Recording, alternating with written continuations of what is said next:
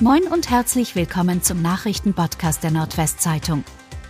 Heute ist Montag, der 6. März. Und das sind die regionalen Themen. 19-Jährige gestorben, zweite tödliche Gewalttat in Bramsche innerhalb weniger Tage. Tödliches Ende einer Geburtstagsfeier. Eine 19-jährige Frau ist in Bramsche bei Osnabrück mutmaßlich Opfer eines Tötungsdelikts geworden. Ermittelt werde auch wegen Verdachts auf ein Sexualdelikt, teilten Staatsanwaltschaft und Polizei Osnabrück am Sonntag mit. Unter Tatverdacht steht ein 20-Jähriger, der festgenommen wurde.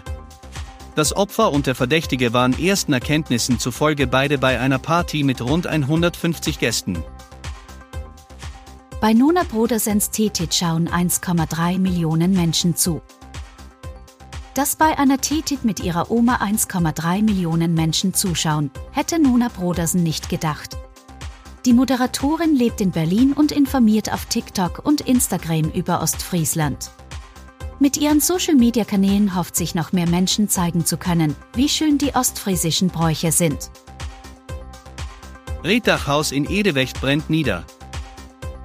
Wie es zu dem Brand kam, der rund 150 Feuerwehrleute in Atem hielt, steht noch nicht fest. Der Sachschaden dürfte beträchtlich sein, aber Verletzte gab es glücklicherweise nicht. In einem Reddachhaus war in der Mittagszeit ein Feuer ausgesprochen, meterhoch schlugen die Flammen aus dem Dach. Zum Zeitpunkt des Brandes waren nach Angaben von Jens Gerdes, stellvertretender Pressesprecher der Ammerländer Feuerwehren, neun Menschen in dem Gebäude. Sie konnten jedoch alle rechtzeitig und unverletzt ins Freie flüchten. Bänke, Bäume und Kunstwerke in Emden durch Randalierer beschädigt.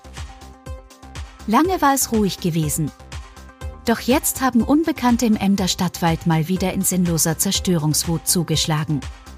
Wie die Polizei Emden am Sonntag mitteilte, mussten diverse Anlagen aus Holz dran glauben. Diese wurden mittels eines unbekannten Werkzeuges beschädigt und teilweise vollkommen zerstört.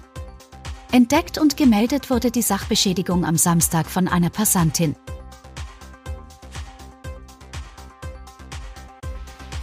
Und das waren die regionalen Themen des Tages.